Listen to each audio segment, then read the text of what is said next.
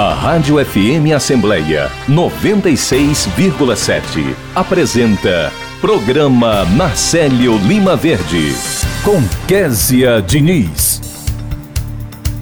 No programa desta quarta-feira, a gente conversa com o assessor técnico da Comissão de Direitos Humanos e Cidadania da Assembleia Legislativa, Alexandre Mapurunga, que fala sobre os direitos dos autistas. O repórter Silvio Augusto está na Assembleia Legislativa e acompanha os destaques que acontecem na casa. Direitos do Trabalhador é o quadro com o Subprocurador-Geral do Trabalho no TST, o Dr. Gerson Marques, que esclarece as leis trabalhistas na prática. Tem entrevista com a coordenadora do Serviço Social do Hospital Infantil Albert Seib, Luna Celedônio, que fala sobre o ambulatório para o acompanhamento de crianças e adolescentes vítimas de violência sexual. A gente conversa ainda com o coordenador do Escritório de Direitos Humanos e Assessoria Jurídica Popular, Frei Tito de Alencar, o Miguel Rodrigues. A Anistia Internacional denunciou um retrocesso nos direitos humanos aqui no Brasil. A gente também tem aqui no estúdio o supervisor de projetos da Associação Peter Pan, Diego Monteiro, que fala sobre como destinar o imposto de renda para ajudar a associação. E o repórter Cláudio Teran está na Assembleia Legislativa e acompanha também todas as informações da sessão plenária de logo mais.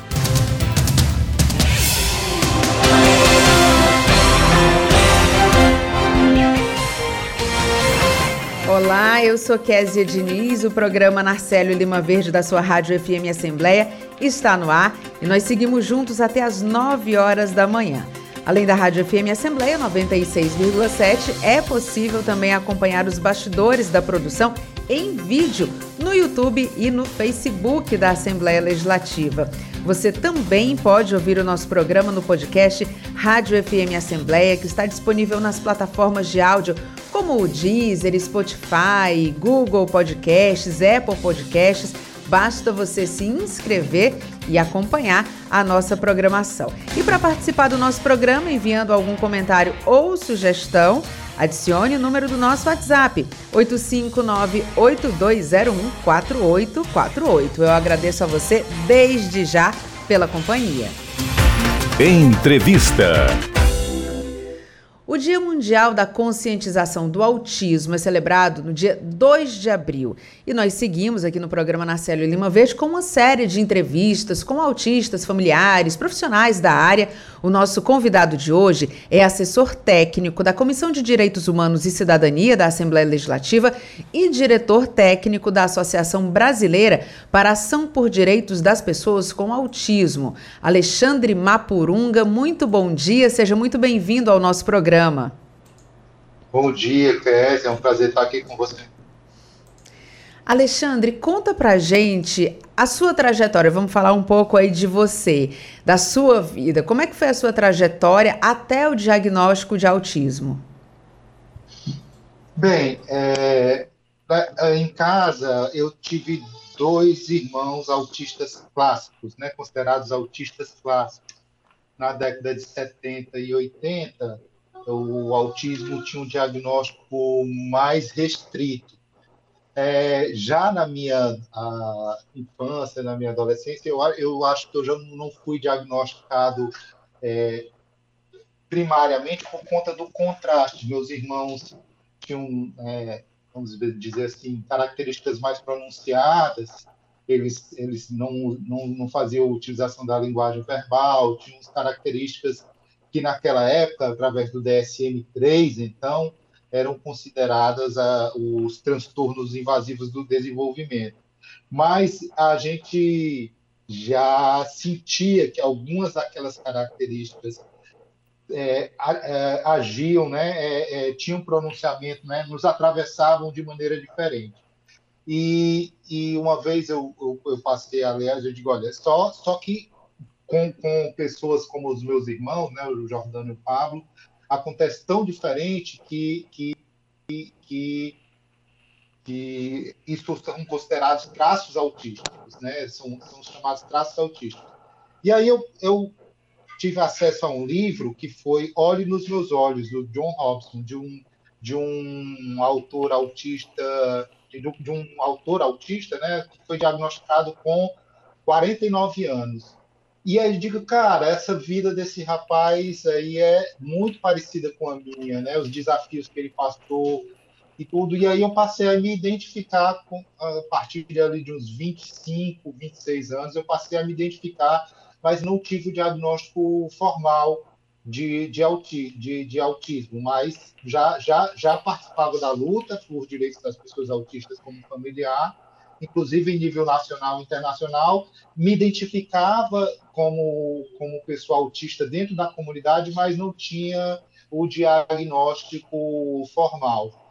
E aí, depois de um tempo, eu passei a ter um, um, umas situações que requereram algumas atenções mais específicas, algumas crises de, de sobrecarga sensorial, é, que levaram a, a, colapsos, e eu disse: não, eu acho que agora é, eu preciso desse diagnóstico formal para poder transitar no mundo, né? porque existe uma coisa que é, que é, que é o chamada. Você performa uma normalidade, e essa, essa performar uma normalidade tem um custo, tem um custo para quem é autista, né? Tentar parecer normal. E isso, isso numa sociedade capacitista te cobra muito. E aí foi então que eu decidi, vamos dizer assim, sair do armário é, há uns quatro anos atrás, quatro, cinco anos atrás, e tenho o meu diagnóstico formal e eu lido com a sociedade a partir desse lugar de ser, de se colocar como pessoa autista. É, eu queria que você contasse para a gente, Alexandre. Eu acho que quando você fala isso para as pessoas, principalmente é, no ambiente de trabalho ou quando você conhece alguém e passa a conviver com alguém, as pessoas devem é, ter um certo estranhamento, porque a gente tem é, uma impressão diferente do que é, é, uma pessoa com autismo, né? A gente tem aquele autismo clássico, né? Alguns algumas formas de identificar ali, enfim. É, eu sei que esse diagnóstico ele é feito por um, especialista na área, mas tem algumas características, né, que chamam mais atenção e que despertam essa possibilidade, chamam atenção para esse diagnóstico, inclusive desde criança. Quando você conta hoje, quais explicações que as pessoas perguntam? Assim, existem níveis diferentes de autismo? É, qual, qual é dentro da sua trajetória aí? O, o que é que as pessoas questionam ou como é que as pessoas ficam surpresas quando você conta? Olha, é, dentro do movimento da neurodiversidade, a gente faz parte de um, de um, de um movimento, de uma associação né, que e de um movimento mundial né, de neurodiversidade, né, que entende o autismo não como uma doença, não como um transtorno, mas como um jeito de ser e de se colocar no mundo, né, que tem suas dificuldades, mas que a, a principal a principal problema implicado em ser autista é, é o capacitismo que envolve a sociedade, é entender que as pessoas autistas são, é, vamos dizer assim, são, são menos gente, são menos pessoas, têm menos direito, têm menos direito à autonomia, têm menos direito a se colocar no mundo. E, e, e entender que essa sociedade foi feita uma perspectiva de um sujeito, de um tipo certo, sujeito normal, que é um sujeito que na, que, que na verdade é uma invenção, é, e, e, que ela não existe. Então a gente se coloca a partir daí. Mas, é, especificamente sobre o seu questionamento, a, a própria, o próprio manual é, DSM-4 e CID-10, eles avançaram para ampliar, ampliar, para conter dentro do diagnóstico essas, essas, esses, esses, esse, isso que antes era considerado, vamos dizer assim, um diagnóstico ampliado, um espectro ampliado do, do, do autismo, né? É, então, gente que antes não seria diagnosticado e que passaria uma vida é, se entendendo como esquisito e sem saber explicar é, é as suas angústias ou porque ou porque é, muitas vezes entrava em colapso ou, ou que muitas vezes entraria em, em, em, em sobrecarga sensorial passaram a, a, a, a ter uma explicação para a sua história de vida, né? Isso foi muito importante. Isso, isso aconteceu a, a partir dos próprios manuais diagnósticos também e dos relatos das pessoas que, é, que, que, vivem com autismo. Né? No começo, no começo, e lá em 1943, quando, a, quando, quando o, o, o, autismo foi pela primeira vez descrito, se falava que, que os pais de autistas, e principalmente as mães, que por conta que a gente vive numa sociedade machista, era chamado de mães geladeiras e que aqueles comportamentos causavam o autismo dos filhos. Hoje se reinterpreta isso de uma, de uma, de uma outra maneira. Muito provavelmente, aqueles pais também estivessem dentro do espectro autista. autista. E, e aquela esquisitice que, que se identificava nele, talvez fosse também autismo, né? E, e, e, e, assim tem sido, assim tem se ampliado. E a nossa luta uh, hoje em dia, dentro do movimento da neurodiversidade, é, é uma luta por aceitação e, e, por adequação da sociedade ao nosso jeito de ser, de transitar, de, de, de se relacionar, os respeitos aos nossos limites sensoriais. Né? É, é, então, a, a comunidade, quando ela se junta, quando ela se junta, por exemplo, a gente tem algumas dificuldades que são fundamentais e que atravessam todo o espectro. Por exemplo, as pessoas autistas têm dificuldade de entender e os códigos sociais e de se comunicar nos códigos sociais. Isso pode ser uma pessoa que não fala ou pode ser uma pessoa que, que fala muito sobre determinado hiperfoco, né? ou, ou, ou ou, que não entende os sinais, vamos dizer, não verbais. E as pessoas falam, de uma forma geral, falam muito por sinais não verbais. Quer dizer, eu digo uma coisa, ah, eu gosto de você, aí faço um sinal para dizer, um sinal com a boca para dizer que aquilo é o contrário do que eu estou dizendo, ou seja, eu não gosto de você. E a gente que se entende autista começa a, a entender que a gente pode dizer o que, é que você realmente quis dizer com isso. Você quis dizer isso mesmo?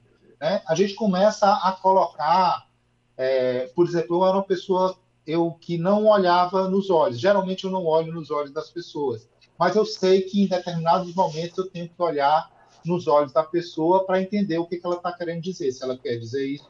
E muitas vezes eu uso uma linguagem muito formal, não porque eu seja uma pessoa formal, mas porque na linguagem formal as pessoas são mais explícitas e dá menos margem para a gente não cair nessa ambiguidade das linguagens informais. Por exemplo, quando você solta, quando você diz alguma coisa e solta um ar pelo seu nariz, a quantidade de ar que você solta pelo seu nariz quer dizer se você desaprovou ou você reprovou aquilo que foi dito. Para as pessoas autistas, isso vai gerando sobrecarga durante um dia, porque você tem um, um esforço, vamos dizer, intelectual para tentar entender o que o outro quis dizer. E no final do dia você está exausto, você está entendendo? Você está exausto pra, porque você ficou analisando intelectualmente as faces, as faces, as reações da, daquelas pessoas. E isso causa uma sobrecarga em si, uma angústia. E aí você não sabe muitas vezes porque você está com angústia social, com a, é, de, de, sair na rua, de encontrar com outras pessoas, de saber o que as outras pessoas estão fazer. Quando você se entende autista, você sabe que é isso que está acontecendo e você consegue estabelecer estratégias para dizer, olha, o que você quis dizer? Tá, tudo bem, agora eu vou ficar mais aqui do lado, me concentrar, agora eu vou reduzir a luz da sala. E é esse tipo de, de informação que a gente precisa fazer para estabelecer essas estratégias. Alexandre, você fala nessas questões, você usou uma expressão limites sensoriais, né? Eu queria que você contasse para a gente em que medida essa condição de autista traz impactos no ambiente de trabalho, por exemplo. Olha, é, tra traz, traz impactos no ambiente de trabalho quando, quando por exemplo, você é submetido a, a muito, muito muito barulho, a, a quando você. Tem, depende, tudo depende de, de, de, de pessoa para pessoa, né? De, de pessoa autista para pessoa autista. Mas vamos supor, né, é, eu sou uma pessoa que tem um, um, uma, uma, vamos dizer assim, um limite sensorial que eu não aguento ficar muito tempo sob luz, ou então sobre muito barulho, né? Isso, isso vai acumulando até uma hora que isso. Então, é, se a pessoa que está ali, ela é exigida todo tempo atender um telefone, ela é exigida todo tempo estar é, tá em contato com pessoas e dar respostas para aquelas pessoas, é, e ou, ou ou se ela está numa, numa, sala muito barulhenta o tempo todo, aquilo pode causar, é, é, aquilo pode causar algum, algum problema para a pessoa, tipo, dela não conseguir se concentrar ou dela acumular vamos, uma sobrecarga sensorial que vai levar ela a ter crise, né? uma crise durante a noite, porque a sobrecarga sobre quem não é autista é quase nula, e para quem é autista é muito grande. Eu estou dizendo essa sobrecarga, vamos dizer assim, sensorial e também essa e, e, social. Então a pessoa precisa precisa ter, vamos supor, tem uma amiga minha que trabalha no, no, no é, promotoria de justiça de, do, do, de Curitiba, que ela que ela trabalha na frente do computador e ela pediu para que todas as demandas chegassem por e-mail, para ela não ter que atender o telefone, porque ela não gosta do barulho do som do telefone. Ela atende todas as demandas, chegam por e-mail e ela é uma funcionária super competente.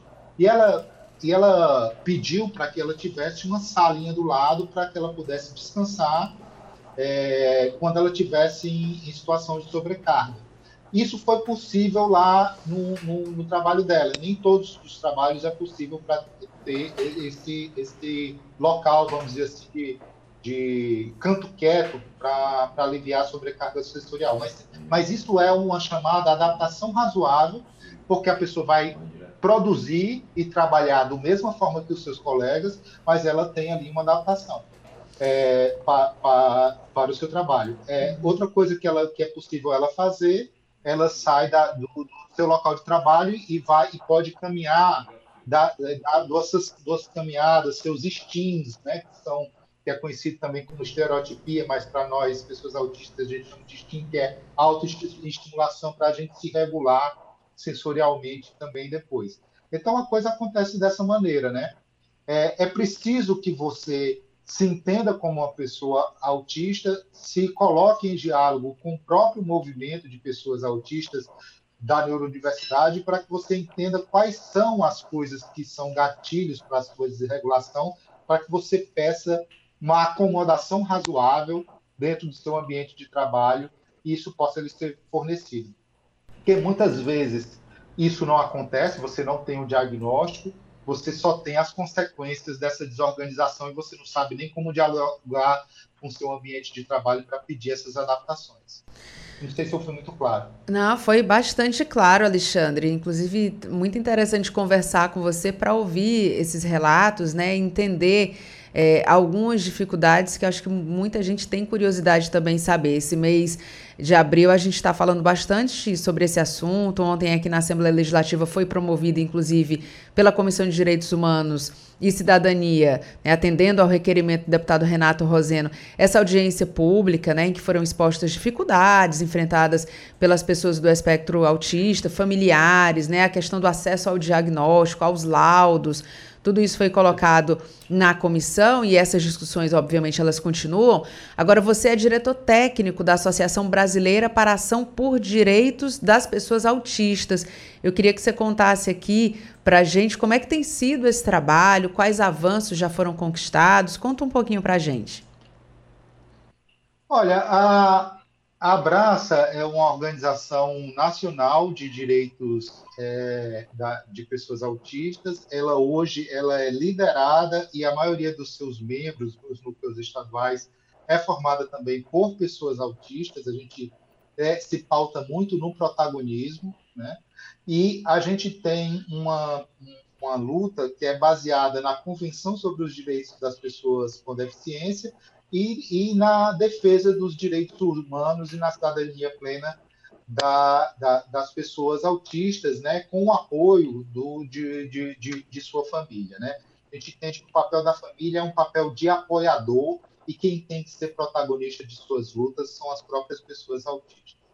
E a gente tem feito diversas, é, é, a gente construiu diversas coisas ao longo do diversos, vamos dizer assim, momentos de incidência ao longo dos anos, né? A gente a gente é, incidiu junto à ONU em Nova York diversas vezes em Nova York e em Genebra é, denunciando as violações de direitos humanos que acontecem no Brasil com relação às pessoas autistas e com outras deficiências. A gente fez, é, é, lançou diversas campanhas, né? É, por exemplo, sou autista, tenho a minha voz, sou autista, tenho direito à inclusão, sou autista, é, é, sou autista e tenho com relação e tenho, é, tenho direito ao meu próprio corpo, que era uma campanha sobre os direitos sexuais e reprodutivos da, da, das pessoas autistas e é porque a, as pessoas com deficiência, incluindo as pessoas autistas, estão mais sujeitas à violência sexual e violência e, e, e violência física, né? E aí principalmente as mulheres, é, é, os, os, dados são, são alarmantes. A gente lançou essa campanha e também é, ao mesmo tempo que as, as pessoas autistas estão mais sujeitas a não terem reconhecidas seu direito de, de exercer sua sexualidade com, com autonomia. Então, por um lado, são, são violentadas e, por outros, não podem exercer quando querem sua, sua sexualidade. Né? São, inclusive, chamadas muitas vezes de forma, vamos dizer assim, abjeta de anjos azuis, né? como se não tivessem sexualidade. É, a gente lançou um, uma campanha assim, em prol do reconhecimento da identidade, das múltiplas identidades autistas, que é a campanha chamada Autistar é Resistir, é, dizendo que ser autista não é só ser, não é só, não é só ser autista, mas é também é, estar em diversos contextos sociais, por exemplo, na favela, ser uma pessoa preta, ser uma pessoa LGBT, e, implica muita coisa, e, e, e ser autista é apenas uma de suas importantes identidades é, numa perspectiva interseccional. E agora, esse ano de, de 2022, essas são algumas das campanhas que a gente lançou. Além disso, a gente, quando o governo federal é, incidiu pelo, contra, contra, contra a educação inclusiva, nós fomos ao STF. É, agora, recentemente, o, o governo federal lançou um decreto 10502 é, é, de 2020, tentando fazer com que as pessoas autistas fossem atendidas em escolas segregadas. Nós fomos ao, ao STF como amicus curi, é, como já tínhamos ido outra, outra vez, é, ainda em 2015. A, a, o, recentemente, o governo federal é, é, fez um, um através da, do Aconitec, fez uma, uma ação para é, propor o eletrochoque como tratamento para pessoas autistas. Nós fizemos uma grande campanha nacional com mais de 17 mil assinaturas, é, solicitando que isso não acontecesse, né? E isso ainda é, está em discussão na, na, na Conitec. Então, a, a gente é, uma, é uma, uma, uma organização de direitos humanos das pessoas autistas. Esse ano, a gente está fazendo uma campanha é, que é Autista Também Tem Fome. A gente está vivendo uma prolongada crise sanitária com efeitos na vida de toda a população e com impactos é, da pandemia sobre as pessoas autistas. Eles, a gente precisa entender que eles acontecem de maneira proporcional, né? É, desproporcional, por conta que as pessoas autistas e com outras deficiências elas têm também agregado o custo do capacitismo e o custo é, relacionados com, com a deficiência. Então, assim, ano passado, só ano passado, segundo o, o, o dados do Inquérito Nacional de Insegurança Alimentar no contexto da pandemia da Covid-19, 55% das residências passaram por algum nível de insegurança alimentar e 9% dos domicílios do país viveram a realidade da fome. A gente, dentro da Abraça, tem, tem tido cada vez mais solicitações e informações de famílias de pessoas autistas passando por situação de insegurança alimentar e de fome. Ou seja, eu, eu não tenho o que fazer para fazer meu supermercado dessa semana. Eu não sei o que fazer para comprar meus remédios. Eu não sei, ou eu compro meu remédio ou eu compro comida para minha casa. Isso tem sido cada vez uma realidade maior. Alexandre. E aí a própria comunidade autista se, se reúne, faz uma vaquinha, faz faz para ajudar a pagar uma conta de luz, para ajudar a pagar um, um, um, uma água, né, um, supermercado, para ajudar a aliviar a situação naquele momento. Naquele momento. Alexandre, é, você tem gente... muita coisa para falar e a gente quer muito te ouvir. Então, eu já vou, inclusive, pedir para a produção para a gente agendar outros horários aqui, para a gente ter outras conversas, né? Porque você fala de questões que são muito importantes não só para quem tem autismo, mas para as famílias e para toda a sociedade, porque essa é uma questão que ela deve ser divulgada para todo mundo, para que a gente não tenha preconceito, não tenha discriminação, para que a gente possa entender e tenha uma convivência harmoniosa na nossa sociedade, né? Então já te convido aqui, eu te interrompi porque a gente tem que avançar aqui na, na, nossa pauta, tem outros convidados esperando, mas já deixo aqui o convite, agradeço demais pela sua exposição aqui, já deixo o convite, não vou aceitar não como resposta, hein, para a gente conversar tá outras vezes, tá certo? Certo. Eu queria só pedir para a audiência acessar o nosso site abraca.net.br e, se puder, colaborar com a nossa campanha é, Autista Também Tem Fome. Com certeza. Muito obrigada e muito bom dia, Alexandre. Agora a gente vai conversar com o repórter Silvio Augusto, que já está na linha e tem informações para a gente. Silvio, muito bom dia. Bom dia, Kézia. Bom dia a todos. É, o Comitê de Responsabilidade Social da Assembleia, em parceria com o Departamento de Saúde, Assistência Social, a Célula de Saúde e Segurança do Trabalho, o Núcleo de Saúde Mental e o Departamento de Gestão de Pessoas, estão promovendo desde ontem aqui no hall de entrada do edifício sede do Poder Legislativo é, uma ação sobre a promoção da saúde e qualidade de vida para os servidores da casa. Para a gente falar o que está acontecendo hoje, o que vai ser apresentado hoje, vamos come começar conversando com a doutora Amélia Capelo, ela que é orientadora da célula de odontologia, e falar para a gente, doutora Amélia, o que, que a célula vai apresentar hoje para os servidores da casa. Bom dia a todos, estamos acolhendo o servidor, trazendo orientação de higiene oral, é, incentivando esse servidor marcar a sua prevenção. Estamos abertos no Departamento de Saúde, estamos juntos aqui com outros colegas. A senhora também vai explicar é, como deve ter uma escovação é, adequada? Sim, iniciando pela lavagem de mãos, uso do fio dental, usando a, a escovação e finalizando com a limpeza da língua e o bochecho. Ressalto que o bochecho não substitui a escovação. Obrigado. Também estamos aqui, quer com a doutora Lucila Bonfim, ela que é orientadora da célula de terapia ocupacional, e vai falar sobre as orientações que a célula está dando para os servidores. É, a, a terapia ocupacional hoje vai promover aos servidores da casa avaliações, avaliações de memória, para você saber como é que anda a sua memória, se você está com lapsos de memória ou se você já tem algum declínio cognitivo. Avaliação de estresse e de ansiedade.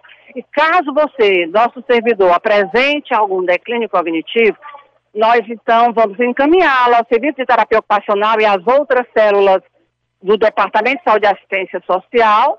E quero também dizer a vocês que nós estamos com um projeto de atenção ao adulto e à pessoa idosa que tiveram declínio cognitivo devido à Covid ou que por ansiedade, estresse ou algum sintoma depressivo, a memória não é mais a que era anteriormente. Então venham para cá, conheçam o nosso serviço, que nós estamos aqui para recebê-los. Muito obrigado, doutora Lucila. Estamos com o doutor Teles, orientador da Escola de Acupuntura. Bom dia, doutor Teles. É, o, que você, o que o senhor está falando aqui sobre a acupuntura? É, bom dia a todos. Em primeiro lugar, parabéns a todos pela organização do evento.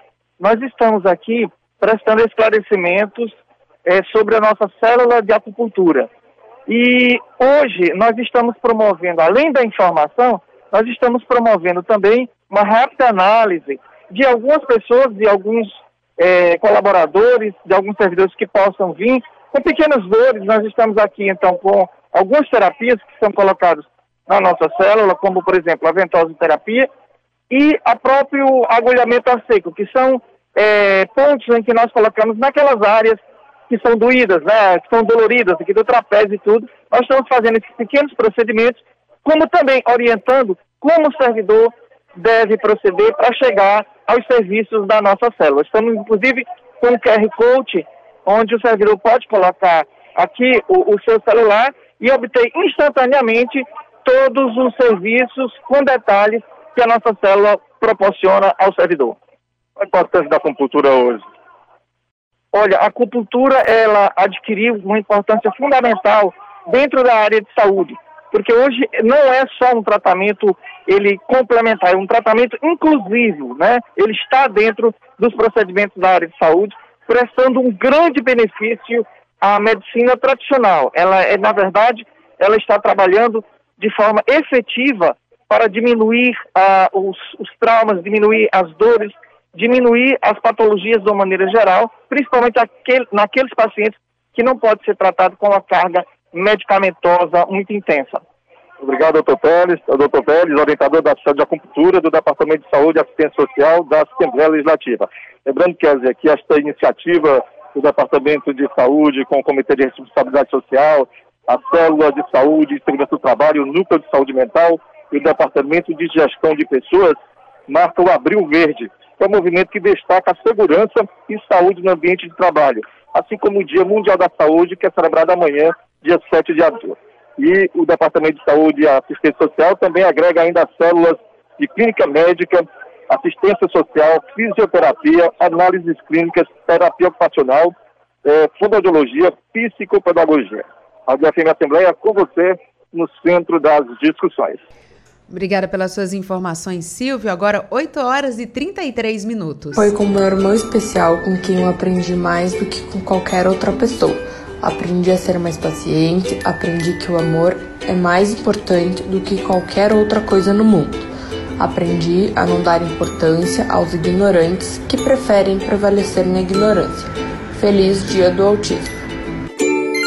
Apoio Rádio FM Assembleia 96,7. Entrevista. O Hospital Infantil Albert Seib implanta ambulatório para acompanhamento de crianças e adolescentes vítimas de violência sexual. Sobre esse assunto, a gente vai conversar com a coordenadora do Serviço Social do Hospital Infantil Albert Seib, Luna Celedônio. Luna, muito bom dia, seja muito bem-vinda ao nosso programa.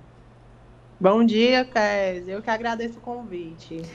Luna, quem trabalha com direitos das crianças e dos adolescentes sabe que espaços como esse novo ambulatório são reivindicados constantemente por famílias, por instituições. Eu queria que você contasse para a gente como é que se deu a concretização dessa iniciativa.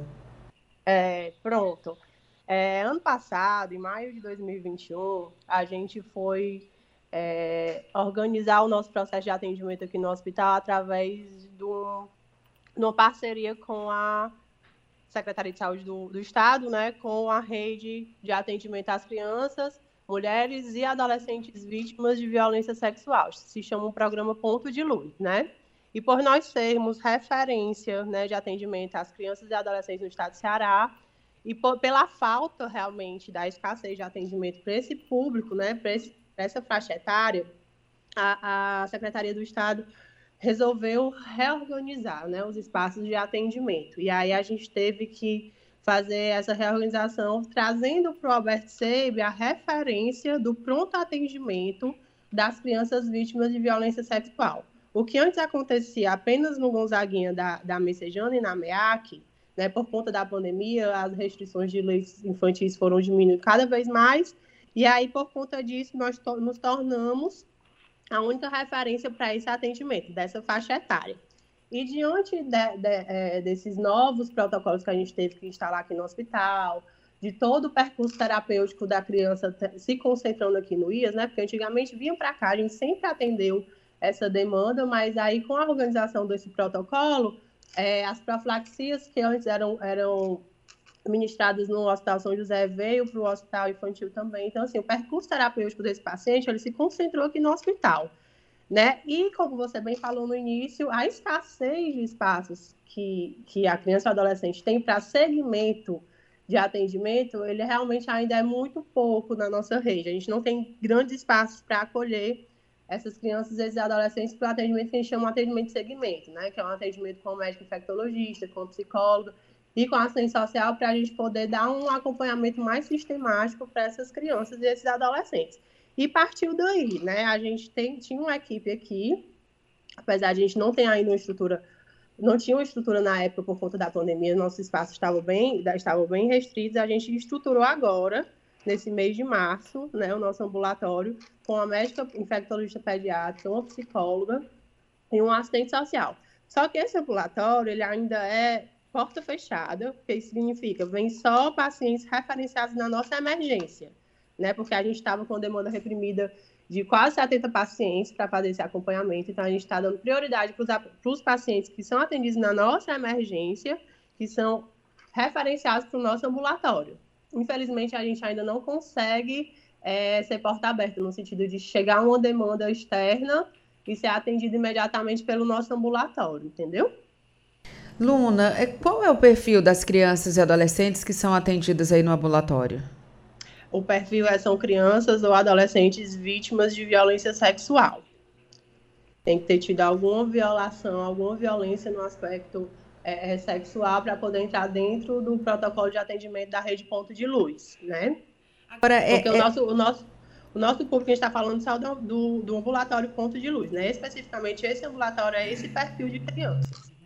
Agora, eu te pergunto assim, é, a gente sabe que as denúncias né, de violência sexual contra crianças e adolescentes podem ser realizadas por telefone, através do Disque 100. Em Fortaleza Isso. também tem a questão da Delegacia da Criança e do Adolescente, é, a Delegacia de Combate à Exploração Sexual é, da isso. criança e do adolescente, tudo isso também por telefone, mas no caso das crianças que recebem o atendimento no ambulatório, necessariamente são crianças que é, vocês já sabem antes que elas passaram por isso, ou pode acontecer casos em que vocês recebem uma criança, a denúncia não foi de violência sexual, ela não chegou lá com essa demanda, mas com outro relato, e aí quando vocês foram fazer o atendimento, acabaram percebendo que ali tinha alguma coisa estranha, diferente, fizeram ali os, os questionamentos e acabaram chegando para essa violência sexual e essa criança passa a receber o atendimento. Existe essa possibilidade também? Existe. Geralmente isso acontece com os pacientes que já estão internados com a gente, que entram por um outro motivo, realmente uma outra patologia,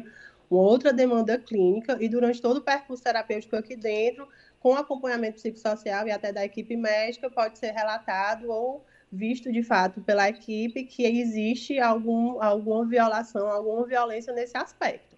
Aí a gente faz todo o protocolo para que ele seja inserido no atendimento do ambulatório, sim. Interessante você falar isso, Luna, porque assim, a, a vamos dizer assim, a, a, ferida aberta por uma violência sexual, ela muitas vezes não, não pode ser vista. É, não é um, um, machucado simplesmente, né? É uma ferida muito uhum. mais profunda. E esse acompanhamento que vocês estão dando através desse ambulatório, ele chega nessa ferida para fazer esse tratamento, né? Isso, isso. É, é, a, gente, a gente se inquietava muito em ser só pronto atendimento, né? Porque a gente recebia os casos referenciados de outras instituições ou da própria rede de proteção, como você bem citou, da PEFOS, da delegacia, e a gente fazia o atendimento ali emergencial, né, cuidava daquele aspecto biológico, que vinha para a questão profilática da, da, das DSTs e tudo, é, fazia a referência e a contrarreferência para a rede de proteção, o conselho tutelar, ou se já viesse com os encaminhamentos necessários, a gente fazia uma articulação mais efetiva e o atendimento psicológico era bem pontual, porque era aquele primeiro atendimento, né? E aí, durante esse ano de 2021, que a gente começou a atender com mais é, é, é, intensidade, né? Porque antigamente a gente recebia casos, a gente identificava aqui na nossa internação e fazia todos os processos durante o internamento da criança. Vindo da emergência, a gente tinha essa inquietação de para onde essa criança vai, porque nossa rede da, da infância e da juventude ela está realmente sobrecarregada. Né? A política estadual está, tá, inclusive, nesse período a gente está revendo alguns processos, né? tentando acender outros pontos de luz, que é esse o objetivo do programa, né? É procurar instigar e fomentar outras instituições a, a ver o que, é que pode ser feito para ampliar o acesso não só da criança e do adolescente, mas, mas também das mulheres, né? Então, assim, quando a gente via essa realidade aqui, ai meu Deus, a gente vai atender só a emergência, para onde essas crianças vão? A, a Rede Aquarela está sobrecarregada, o, Super, o Superando Barreiras, que também é um outro programa que atende na MEAC sobrecarregada, a gente precisa fazer algo em, em, em, relação a isso, e foi quando a gente começou a, a, a conjecturar com a, com a, gestão do hospital, a ver questão de logística, organizar processo de trabalho interno, para ver se de fato nós conseguiríamos fazer isso. Então, assim, a gente está extremamente feliz, porque de fato é uma vitória para esse público, né? Para esse perfil de paciência. A gente ainda está no comecinho, né? ainda está engatinhando alguns processos. E eu digo muito para as meninas que nosso objetivo daqui a pouco é realmente se tornar um, um ambulatório mais amplo, né? Porque a gente sabe da necessidade da, da, desse perfil de paciente para justamente ter esse acompanhamento, né? Pós, pós, pós-ato, muitas vezes é ato recente, muitas vezes já é algo crônico, né? Então, assim, a gente precisa de fato é, disso, né? Então, a gente está extremamente feliz com esse novo, com esse novo projeto aqui do hospital. Luna, não tenho dúvida que vocês vão conseguir ampliar, porque a gente observa o entusiasmo, a dedicação, né, com que vocês estão trabalhando. Então, parabéns. Leva o nosso abraço também para todo mundo que está fazendo esse trabalho. Parabéns e muito sucesso para vocês e muito bom dia. Eu que agradeço. Obrigada pelo convite mais uma vez. Agora 8 horas e 42 minutos. A exploração sexual é uma séria ameaça às crianças e adolescentes no Brasil. Sabe de quem é a culpa? Do silêncio. Se você não denunciar a exploração sexual, muitas crianças vão continuar vítimas de um comércio covarde que explora seus corpos e rouba sua infância. Nos últimos seis anos, foram denunciados mais de 3.300 casos. Rompa esse silêncio. Se tiver informações sobre exploração sexual, denuncie. Não tenha medo. 18 de maio Dia Nacional de Combate ao Abuso e à Exploração Sexual de Crianças e Adolescentes. Apoio Rádio FM Assembleia 96,7. Você ouve Programa Narcélio Lima Verde, com Késia Diniz. Entrevista. A Anistia Internacional denuncia retrocesso nos direitos humanos aqui no Brasil. E quem traz os detalhes sobre esse assunto é o coordenador do escritório Freitito, Miguel Rodrigues. Miguel, muito bom dia, seja muito bem-vindo ao nosso programa. Bom dia, Kézia. Eu agradeço o convite de vocês é, por estar aqui, né, representando o escritório Freitito e representando também essa luta por direitos humanos aqui no Ceará. Miguel, conta pra gente, quais foram as principais constatações desse relatório da Anistia Internacional? É, o que muito no, nos entristece é que o informe, né, o relatório da, da Anistia, ele traz a constatação de que apesar das promessas é, dos grandes países, dos países mais ricos do mundo, a desigualdade social, na verdade, e econômica também, ela, ela se aprofundou. É, e a saúde, né, a questão sanitária e da vacinação, ela não, não teve uma distribuição equitativa entre os países. Tem países que já estão é, com nível de vacinação acima de 70%, né, já chegando no nível ótimo de vacinação, e outros estão é, abaixo de 1%. Então, é, houve uma promessa é, a nível internacional né, de, é, de, de uma distribuição dessa vacinação e também uma ajuda econômica aos países mais pobres, e isso não se constatou. Além disso, a gente que recebe as denúncias de violação de direito na ponta é, constata que realmente o que está escrito aqui é verdade, né? que as desigualdades elas se aprofundaram e os direitos que as populações que já eram vulnerabilizadas ficaram cada vez mais. A gente observando, né, sem nem não sou especialista no assunto, não tenho esse acompanhamento direto como vocês têm, mas a gente andando pelas ruas, né, de, das grandes cidades, seja aqui em Fortaleza, São Paulo, a gente observa, por exemplo, um número muito maior de pessoas em situação de rua. A gente observa pessoas que até conseguiam pagar o seu aluguel e não estão mais conseguindo. Se não consegue pagar o aluguel, também não consegue ter uma condição mais digna de, de dar conforto para sua família, um banheiro, né, para você tomar ali o seu banho. É, a questão do trabalho, a questão da alimentação, assim, uma série de questões que por muitos anos foram trabalhadas para dar mais dignidade às pessoas, nesse momento da pandemia, foi tudo virou pó, né? E as pessoas tiveram que ir para a rua. Nas demandas que vocês estão recebendo, quais são as principais, quais são os principais retrocessos nessa luta pelos direitos das pessoas? É, isso que você falou é uma realidade que a gente vê concretamente no dia a dia e tem outras, outras questões que ficam mais invisibilizadas, né?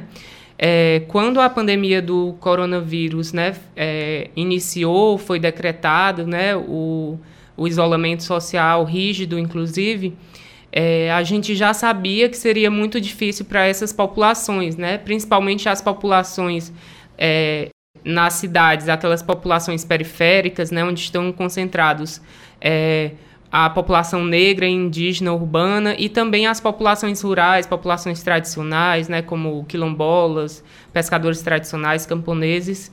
É, e a gente viu, o, como você bem constatou, é, o nível de é, pessoas em situação de rua, pessoas em assentamentos precários aumentando, pessoas em situação é, de medicância, muitas vezes, né? Teve, é, aumentou também o número de é, pequenos crimes patrimoniais ou furtos famélicos, né? É, que são crimes aí de pequeníssima monta, mas que as pessoas muitas vezes acabam encarceradas por conta é, encarceradas por conta desse crime. E no escritório Freitito tem chegado muito para a gente, já é uma, uma temática que a gente acompanha há bastante tempo e sempre, como a gente é referência nesse tema, sempre chega a questão dos despejos forçados de ocupações, né?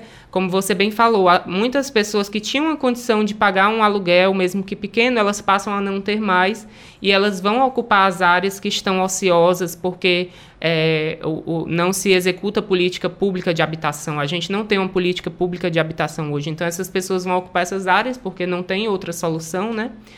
e é, são ameaçadas de despejo. E mesmo a gente tendo é, garantias para que esse despejo não ocorra durante a pandemia, é, grupos armados, né, e aí seguranças privados fazem esses despejos forçados algumas vezes e outras até mesmo o poder público. Essa é uma das principais é, denúncias que a gente é, recebeu nesse período. Outra que já é mais invisibilizada é do sistema prisional, por exemplo.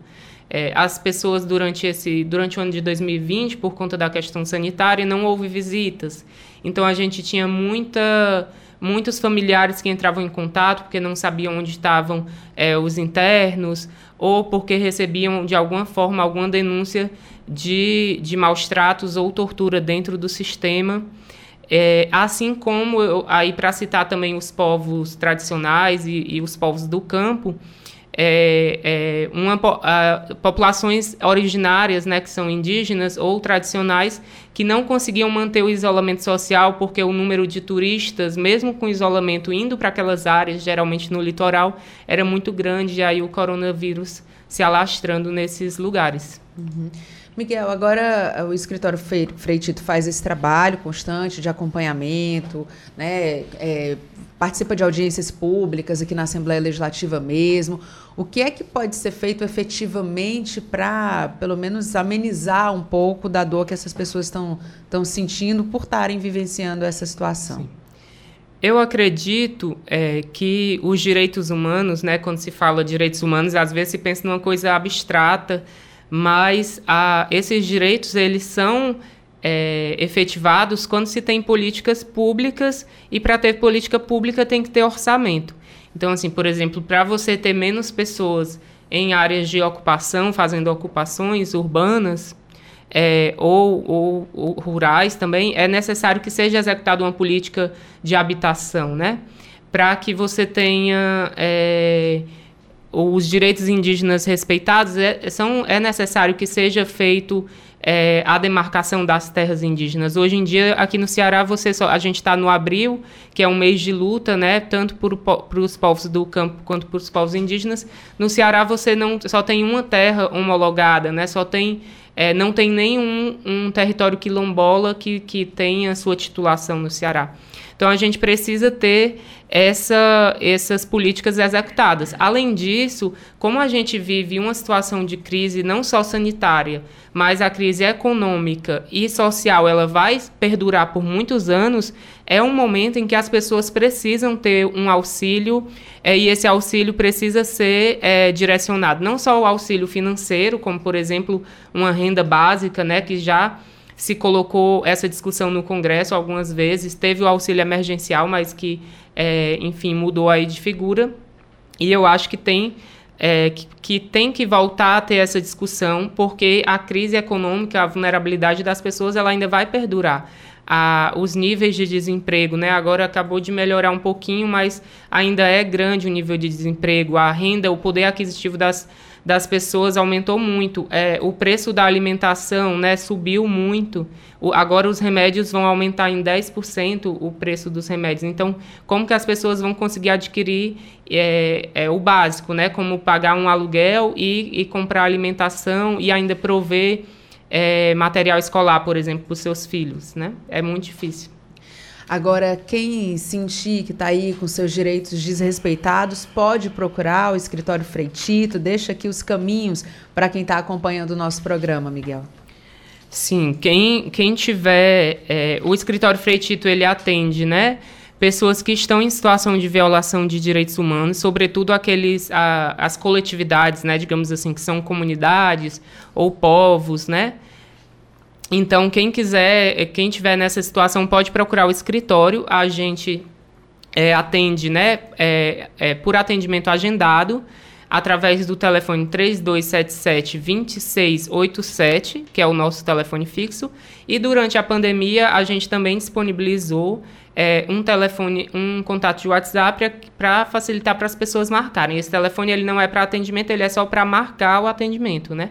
Que é o 999 40 36 30 e a pessoa pode agendar o atendimento de que vai ser realizado de 8 às 12 e de 13 às 17, que pode ser também de, ou virtual, que foi uma coisa que a gente incorporou durante a pandemia, que facilita muito para quem é do interior do estado, ou pode ser também presencial na sede do escritório, que é aqui na Pontes Vieira, é 2000, 2300, no anexo 3 da Assembleia Legislativa.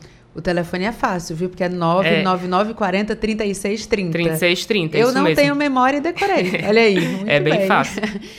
Olha, Miguel, a gente agradece muito a sua participação. Miguel, que é coordenador do Escritório de Direitos Humanos e Assessoria Jurídica Popular Freitito de Alencar, aqui da Assembleia Legislativa, tem um trabalho aí desenvolvido para que você tenha o seu direito respeitado. A gente agradece muito a sua participação e deseja um bom trabalho para você. Eu que agradeço o convite, mais uma vez, de estar aqui na, na Rádio Assembleia, nesse programa, e desejo um bom dia a todo mundo que está nos escutando. Obrigada, Miguel. Agora 8 horas e 53 minutos. Respeitar os direitos humanos é respeitar 100% a liberdade. Respeitar os direitos humanos é respeitar 100% a cidadania. Respeitar os direitos humanos é respeitar 100% a diversidade e a paz. Respeitar os direitos humanos é respeitar 100% a dignidade e a democracia. Onde tem respeito, tem direitos humanos. Onde não tem, diz que 100. Diz que 100. Diz que 100. Diz que 100. Respeitar os direitos humanos é respeitar 100% a liberdade. Respeitar os direitos humanos é respeitar 100% a cidadania. Respeitar os direitos humanos é respeitar 100% a diversidade e a paz. Respeitar os direitos humanos é respeitar 100% a dignidade e a democracia. Onde tem respeito, tem direitos humanos. Onde não tem, diz que 100. Diz que 100. Diz que 100. Diz que 100. Onde tem respeito, tem direitos humanos. Onde não tem, diz que 100. Defender os direitos humanos é uma tarefa de todos. Faça a sua parte. Denuncie. Diz que 100. Diz que 100. Diz que 100. Diz que 100. Apoio Rádio FM Assembleia 96,7. Entrevista. O imposto de renda pessoa física pode ser destinado para ajudar a causa do câncer infantil e apoiar o trabalho realizado pela Associação Peter Pan. Vamos conversar sobre esse assunto daqui a pouquinho com o supervisor de projetos da Associação Peter Pan, o Diego Monteiro. A gente está nesse momento agora de fazer a declaração do imposto de renda, né? Embora a Receita Federal, inclusive, tenha prorrogado ontem, anunciou que prorrogou a data final para 31 de maio, dando aí mais um mês para que as pessoas possam fazer a sua declaração com um pouquinho mais de calma, né? A gente sempre costuma deixar tudo para a última hora. O de, a data final seria em abril, agora a gente passa para maio, 31 de maio, mas até lá você vai ter mais tempo, na verdade, de fazer essa destinação do imposto para ajudar nesse trabalho muito bem realizado pela Associação Peter Pan. A gente já está com o Diego na linha? A gente já pode conversar com ele? Então vamos lá, Diego, muito bom dia, seja bem-vindo ao nosso programa. Bom dia, Kézia, tudo bem? Tudo bem, melhor agora falando com você, Diego. Conta pra gente, eu estava fazendo aqui a, a, abertura da nossa entrevista, falando que nesse momento as pessoas estão aí é, fazendo a declaração do imposto de renda e muita gente tem curiosidade. Como é que pode ajudar? Como é que pode usar o imposto de renda para ajudar um trabalho como, por exemplo, realizado pela Associação Peter Pan? Conta pra gente como é que faz para realizar essa doação. Pronto, para fazer essa situação, o governo federal abre mão do, do imposto devido a ele, né? Então, na sua declaração de imposto de renda, você fazendo o modelo completo, você consegue destinar até 3% do seu imposto devido. Então, você tem um, um, essa dívida já com a União, né, do seu imposto de renda, e 3% desse valor pode ser destinado aos nossos 16 programas sociais, que atendem até 1.100 crianças mensais aqui na Associação Peter Pan. Né? Você só precisa, durante a declaração, né, que foi prorrogada agora até o dia 31 do 5, né, você vai nas doações diretamente na declaração, né, clica no ícone novo, seleciona o, o tipo de fundo estadual, tá?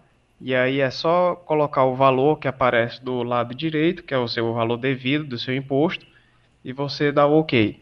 Ao fazer isso, você consegue imprimir a DAF daquele valor e é só fazer o pagamento dessa DAF e enviar o comprovante aqui para a gente, que você vai estar tá ajudando a gente nessa, na, na luta contra o câncer.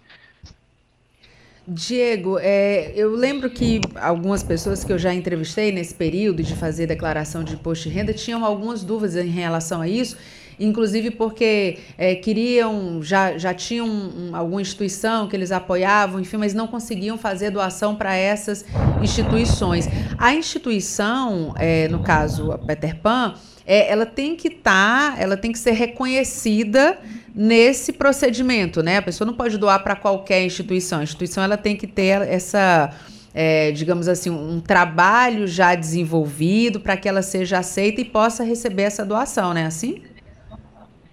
Exato. A, a associação, no caso, já tem uma parceria né, com, com o Fundo da Infância e da Adolescência, que é representado pelo, pelo SEDCA aqui no Ceará, e você tem que, uh, no caso da instituição, escrever o projeto junto a esse, a esse conselho estadual, e uma vez aprovado, fica disponível né, no, nos sistemas e, e para receber doação diretamente pelo fundo.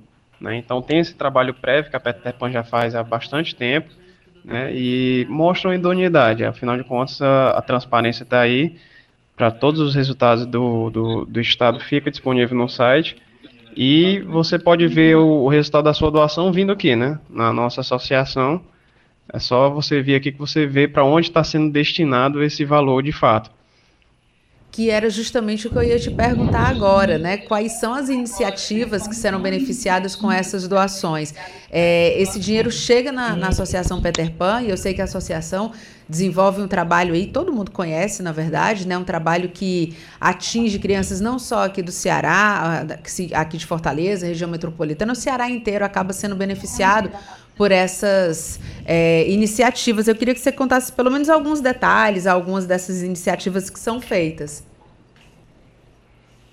Nós temos, é, desde da, do momento da entrada da pessoa na, no, no, serviço, né, ou seja, a, a, criança, uma vez que tem um câncer diagnosticado, a gente tem um programa social do Recepção Amiga, que a gente faz todo o acolhimento da criança e da família, mostrando como vai ser a rotina, né, mostrando os próximos passos a serem seguidos.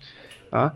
A, a gente faz doações de, de, de, cadeira de roda quando necessário, temos o programa de, de realização de sonhos, né, o, o apoio a, a, viagens, no caso de precisar fazer um tratamento em outro estado ou em outros municípios, a gente dá esse suporte.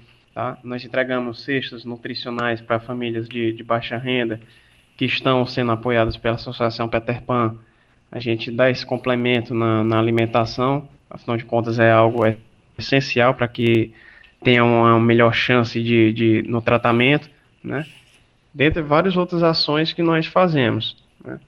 Eu queria só complementar o, o, o, que você falou do, das várias instituições que tem uh, no apoio. É importante que uma vez que você faça o pagamento da, da, da DAF, né, do seu imposto de renda, que você envie para a gente comprovante para que a gente possa comprovar junto ao fundo estadual que foi destinado para a gente o valor que foi enviado.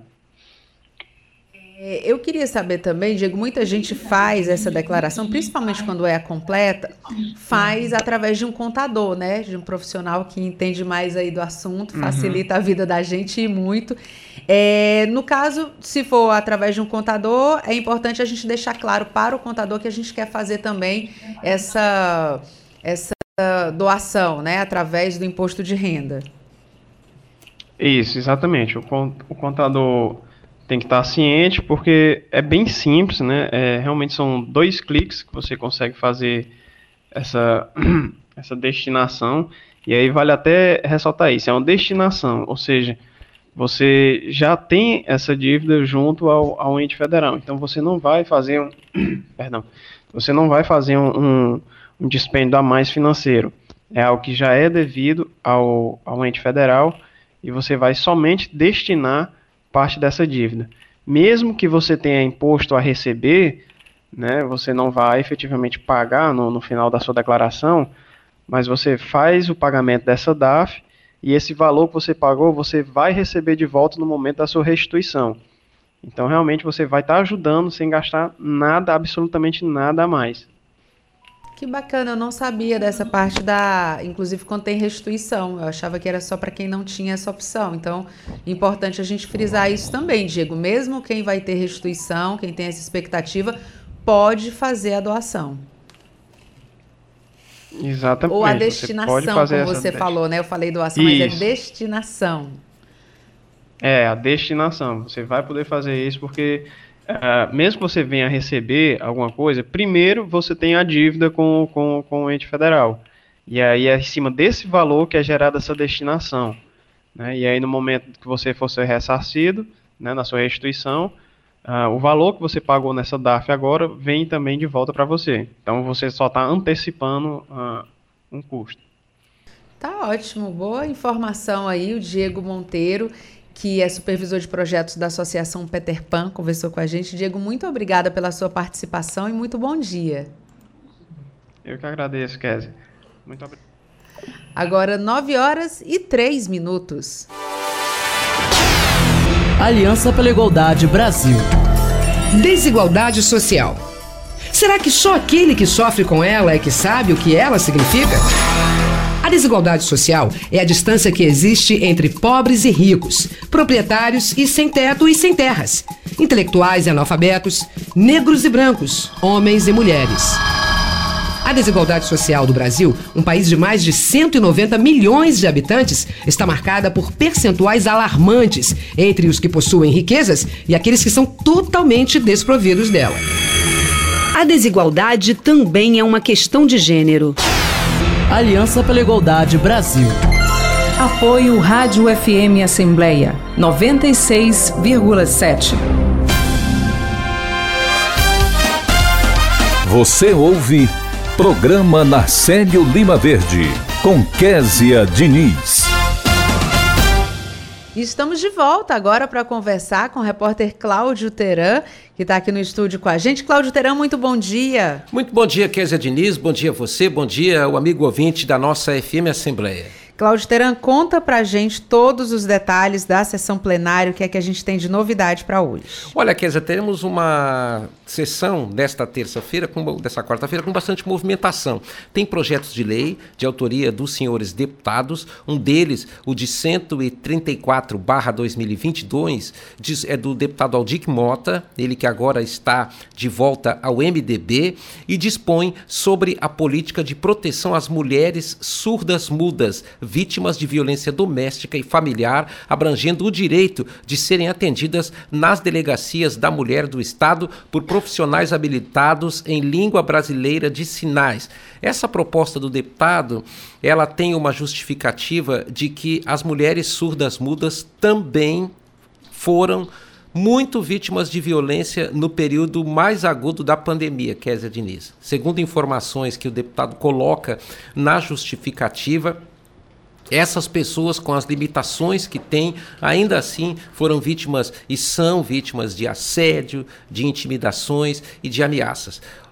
É uma dificuldade a maior para elas se comunicar, contar o que está acontecendo. Então, o deputado defende a ideia de que as delegacias tenham profissionais que trabalhem com a linguagem brasileira de sinais, com a linguagem de Libras, para que essas pessoas tenham a cidadania, o direito de se explicar quando procurarem a autoridade policial constituída aqui no Estado para fazer a, a, as suas denúncias, levarem os fatos ao conhecimento da sociedade. Nós temos também aqui um projeto que é do deputado André Fernandes, o de 140/2022, que determina que as prestadoras de serviço de tratamento e distribuição de água e coleta e tratamento de esgoto no estado disponibilizem no ato da interrupção do fornecimento de água encanada a opção de pagamento dos débitos através de cartão de débito ou Pix.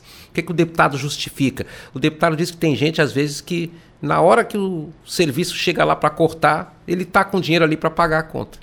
E entende ele que se a gente for levar em consideração a facilidade com que você paga hoje uma conta em débito ou em Pix, em Pix o dinheiro é imediato na conta, né? A ideia do deputado é que a fornecedora, que as operadoras do serviço de água, aqui mesmo em Fortaleza é a CAGES, noutros pontos do estado, dependendo do município, é o SAAI, ele defende, e esse é o teor do projeto de lei, que o, o, o cidadão possa fazer o pagamento imediatamente naquele momento ali, através do Pix, comprovando esse pagamento, e assim evitando o corte do fornecimento. Tem vários outros projetos, Kézia Diniz, inclusive é, de autoria de outros deputados aqui, tratando, por exemplo, sobre a denominação de areninhas e outros equipamentos públicos.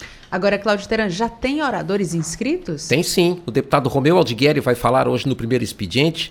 O deputado Renato Roseno também vai se pronunciar. O delegado Cavalcante também está inscrito para falar. E ainda o deputado Heitor Ferrer. O tempo de liderança já tem duas inscrições. O deputado Heitor Ferrer vai falar pela liderança de seu partido. Ele agora está no União Brasil. Ele deixou o Solidariedade. E o deputado Renato Roseno vai falar pela liderança de seu partido partido PSOL. Teran, hoje a gente, na sessão da Assembleia, a gente já vai ver essa nova. É, essa nova ordem, né? essa nova composição, na verdade, de forças das bancadas, os deputados já ali assentados em outros partidos. Quem tinha que mudar já mudou, né? Porque a janela, a janela partidária já foi encerrada. Então a gente tem uma nova composição aqui na casa, né? E a gente vai poder acompanhar na sessão, como você disse, um dos destaques aí, o deputado Heitor Ferrer. Pois é, esse ponto é interessante, Kézia, porque nós temos uma troca, um troca-troca de partidos nesse período de janela partidária, que mais de 16 deputados, 17 deputados trocaram de partido. Essas trocas, todos os deputados justificam que tem a conveniência de se reposicionar politicamente para a disputa sucessória. O PT, por exemplo, passou a ser agora uma das maiores bancadas com assento na Assembleia, porque teve a aquisição de três deputados. O Progressistas também recebeu novos deputados. O PSDB terminou e ao mesmo tempo retornou, porque de um lado ele perdeu dois quadros, mas de outro ele filiou eh, o, o, deputado Gordinho Araújo, que era do Patriotas, foi para o PSDB e agora assume a liderança do partido na Assembleia Legislativa. O PROS desapareceu que é o partido que abrigava, por exemplo, o deputado Soldado Noélio. Em compensação, o União Brasil eh, se tornou também uma bancada expressiva aqui na Assembleia, considerando que ele atraiu quatro parlamentares. E assim nós temos essa, é, é, esse tipo de, de, de, mobilização e de movimentação, ela acontece de quatro em quatro anos ou de dois em dois anos, no caso de eleições municipais, quando tem aquele período seis meses antes da eleição, que é a abertura da janela partidária. E o que é isso? A abertura da janela partidária ela permite justamente que naquele período o parlamentar possa mudar livremente de partido sem risco de perda do mandato. Como o mandato é do partido, se um parlamentar sair de uma sigla no meio de uma legislatura, a lei faculta, a lei permite aos partidos reclamar na justiça o mandato. Né? Então, tanto é que as saídas, geralmente, elas são negociadas para evitar esse tipo de coisa. É mais seguro sair na janela partidária, porque aí o deputado que é sequioso de trocar de sigla, não fica devendo favor ao líder partidário. Teran, você explica de uma forma tão simples e tão, é, tão clara essas mudanças, né? Esse, esse dicionário da política que fica fácil de entender. Parece que é fácil. Inclusive, você tem um podcast aqui na Rádio FM Assembleia, né? Nas nossas plataformas, que trata justamente disso, né? O dicionário aí da política. É, e nós estamos recebendo, inclusive, sugestões das pessoas, sugestões dos colegas, sugestões de ouvintes da emissora em relação ao dicionário da política, justamente porque o objetivo é esclarecer sobre palavras que as pessoas escutam e não entendem bem. Você quer uma palavra mais complicada que desincompatibilização, né? É que difícil é uma, até de falar. É difícil de falar, né? E significa sair, né? Ou seja, quem ocupa, por exemplo, a gente, a gente até falou isso aqui, inclusive, na semana passada, quem ocupa um cargo público e é ordenador de despesa nesse cargo público, tipo, por exemplo, o governador Camilo Santana, por que, que ele teve que se desincompatibilizar? Porque ele pretende disputar uma outra eleição, que no caso é a de Senado da República, como ele é ordenador de despesas, ele não poderia continuar para disputar essa eleição majoritária do cargo que ele ocupa de governador. A mesma coisa acontece, por exemplo, o presidente Bolsonaro lá no governo dele, ele exonerou mais de 10 ministros, porque essas pessoas ocupam função de ordenamento de despesas e elas vão participar do processo sucessório. Então, para que não haja um desequilíbrio na disputa, tem que sair. E por isso que o presidente exonerou lá mais ou menos uns 10 ou 12 assessores diretos, porque essas pessoas também vão disputar eleições. Essas explicações, Kézia, fazem parte da cidadania e a FM Assembleia está de parabéns por abrir esse espaço justamente para o público, para a compreensão das pessoas. E quem quiser saber mais, basta procurar Rádio FM Assembleia nas principais plataformas de áudio e tem lá o Dicionário da Política, tá, com o Cláudio Teran. Tá tudo lá, assim como também o conteúdo riquíssimo da programação da nossa FM Assembleia. Obrigada, Cláudio Teran. Até amanhã. Para você, um bom dia. E olha, chegamos ao final do programa na Célio Lima Verde de hoje. Você acompanha a entrevista com o assessor técnico da Comissão de Direitos Humanos e Cidadania da Assembleia, o Alexandre Mapurunga, sobre os direitos dos autistas. Conversamos também com a coordenadora do Serviço Social do Hospital Infantil Albert Sabin, Luna Celedônio, sobre o ambulatório para o acompanhamento de crianças e adolescentes vítimas de violência sexual. Recebemos ainda o coordenador do escritório Frei Tito de Alencar, Miguel Rodrigues, que falou sobre denúncia da Anistia Internacional de retrocesso nos direitos humanos aqui no Brasil. Já o supervisor de projetos da Associação Peter Pan, o Diego Monteiro, falou sobre a possibilidade de destinar parte do imposto de renda da pessoa física para ajudar na causa do câncer infantil. O repórter Silvio Augusto acompanhou os destaques que ocorrem na Assembleia e o repórter Cláudio Teran antecipou os debates da sessão plenária de logo mais. Muito obrigada por nos acompanhar juntinho do rádio. Também estamos em podcast. Você pode nos encontrar nas principais plataformas de áudio, como Spotify, Deezer, Apple Podcasts e Google Podcasts. Basta procurar Rádio FM Assembleia e se inscrever. Além de mim, Kézia Diniz, a equipe do programa reúne na coordenação Tassiana Campos, na produção Laiana Vasconcelos, repórteres Silvio Augusto e Cláudio Teran, direção de vídeo Rodrigo Lima, operação multimídia César Moreira, a coordenação de programação é de Ronaldo César e a supervisão é de Rafael Luiz Azevedo. Para participar do nosso programa enviando algum comentário ou sugestão, anote o número do nosso WhatsApp 859-8201-4848. Muito obrigada a você que nos escuta pela audiência. A gente volta a se encontrar amanhã. Até lá. Tchau.